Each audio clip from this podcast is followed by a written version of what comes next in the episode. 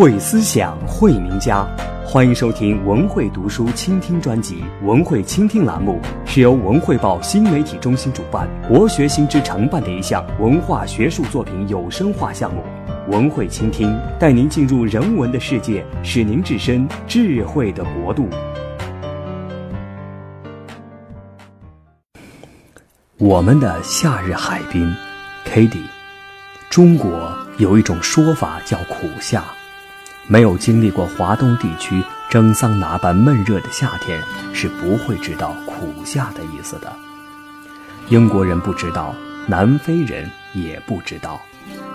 夏天的英国最美妙、最迷人，六七八那三个月长长的夏日，茂盛的树叶浓翠欲滴，黄昏时街边酒吧外站满了刚下班的人，一杯冰凉的白葡萄酒。或杜松子酒，夏日让说笑调侃、交朋友都那么容易。孩子们在公园里玩耍，滑板车飞快驶过。南非的夏天更不用说了，那是以第一次和最后一次能在家中游泳池里游泳来计算的。从当年十月一直持续到次年四月。开普敦是地中海气候，冬雨绵绵惹人心烦，夏季干爽最让人心仪。约堡则是典型的非洲大陆气候，冬天是旱季，三四个月是永久性蓝天，夏季午后多雷暴雨。我女儿常说，她最喜欢的味道就是约堡雷暴雨将要来临之前空气的味道。上海闷热的夏日是折磨，英国和南非的夏日却是享受。过去的十几年中，我们很幸运。女儿出生后不久的圣诞，我们从英国搬往南非。记得出发那天，伦敦刚下过一场大雪，家门口白塔山公园一片白皑皑。飞机的那一头就是开普敦明媚的阳光和白皙的沙滩。在南非的那十多年，七月八月冬季时，我们基本上都回北半球，所以与刚满十四岁的女儿数数她至今经历的二十八个冬夏，夏天竟占了二十五个。当然，这二十五个夏天假日。每次都必须有一档沙滩海滨的节目。还记得他四个月大时，第一次抱着他，让他去踩南非海边的白沙滩，他的小脚直往上缩，硬是不愿去碰。我当时还想，秀，这是个不爱沙、不爱海的孩子，怎么办？后来才知道我有多错。当然。女儿的海滨记忆大多数在南部非洲，从开普敦一路往东朝北，直到莫桑比克、毛里求斯，从寒冷的大西洋到温暖的印度洋，都有我家的足迹。孩子们小的时候挖沙最开心，可以一遍又一遍堆起沙堡，再推掉重来。可以花一两个小时从水中抓沙子，再让沙子从手指缝中流走。他们也喜欢在海滩上被埋或埋人，然后如僵尸般挣扎着复活，或在高高的沙丘上奔跑、翻滚、跳跃。随着年龄渐长，挖沙就不够刺激了，孩子们爱上了海浪。非洲海岸浪高风急，波涛汹涌，许多旅游地都在海里筑出堤坝，围出一个海中游泳池，专供小孩子玩耍。记得女儿第一次领略到海浪的速度，是她两岁半时，抓着她的小手站在泳池的围堤之外，她突然惊讶地发现，后浪涌过前浪之后。脚下的海水带着沙子那么快速往海中退，不一会儿，他的双脚已经深陷在流沙之中。从那以后，围堤之内的泳池就不过瘾了，一定要去海浪里跳跳。等孩子们六七岁时，趴板冲浪就成为他们最喜欢的运动。这种冲浪不是站在细长的冲浪板上，而是趴在稍短且宽的板上，老少皆宜，连我这个不爱运动的人都会上瘾。冲浪板乘着浪尖往前飞，快到岸边时，再加上海水带沙快速倒退的速度，那种双倍的神速真是很刺激。大西洋的海水往往只有十四、十五度，手脚进去就会疼得刺骨。当然，再泡下去麻木了，也就没有感觉了。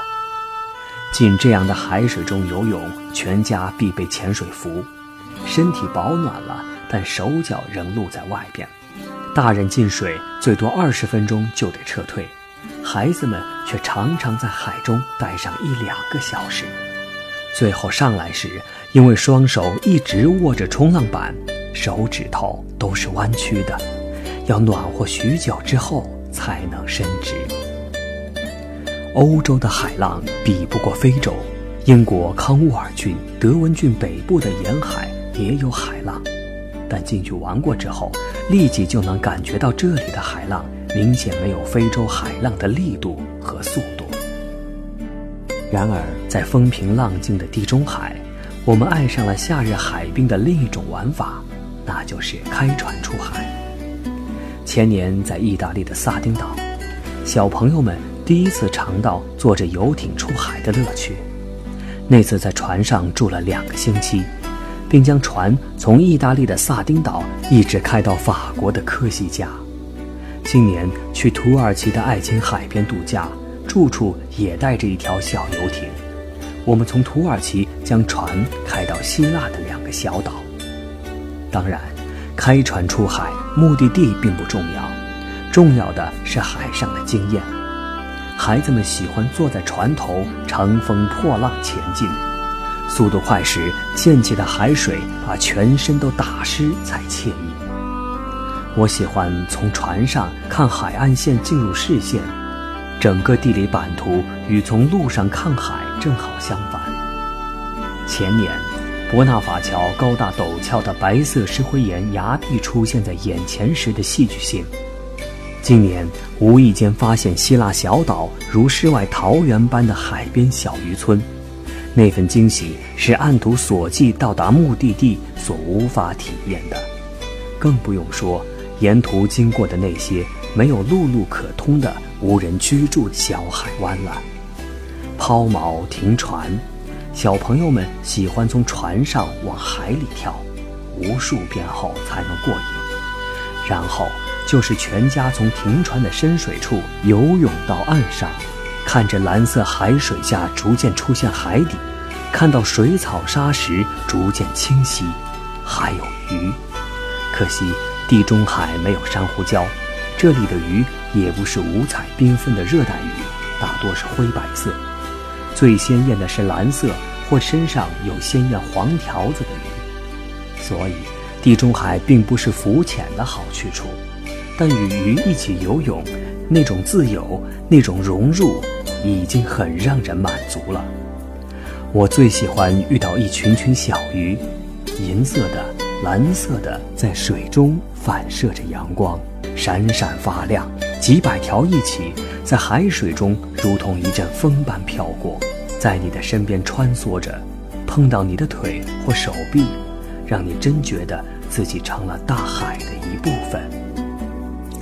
这样边走边停边玩，晚上就找个避风的港湾头锚住下，黄昏时坐在船顶看海上日落，夜半看群星在头顶闪烁。唯一的声音是海水拍打着船身，还有我家的规矩：上船出海是不能带电子玩具的。在没有选择的情况下，跳水、游泳、看鱼之余，两副扑克牌、几本书、一叠纸和两支笔也能满足孩子们的娱乐要求。孩子们不停地说着废话，唱着不成调、记不住词的歌。瞎编一通情节不严谨、道理讲不通的故事，所有这些我们小时候熟悉，但在网络时代全部消失的成长记忆，在地中海无名小海湾停泊的船上，又都回来了。但无论爱琴海、地中海多蓝、多清澈、多迷人，若让孩子们评价海边假日，那南非肯定还是排第一。去年十二月，离开南非两年半后，再回去过夏天。南非的海浪和咸咸的牛肉干，就是度假的最高境界。那个假期的最后一天，海浪像为我们送别，汹涌澎湃而来。上岸之前的最后一浪，竟能高达两三米。那天风也大，从岸上往水上吹，海浪与迎面的海风相遇，高高的浪尖被吹回去。如同无数匹骏马在长啸，那气势让人震撼，真如同《指环王》中精灵阿尔温在宣水河念诵咒语，将河水变成的击退戒灵的千匹骏马，那般神奇，没有言语可以表达了。二零一五年八月六日。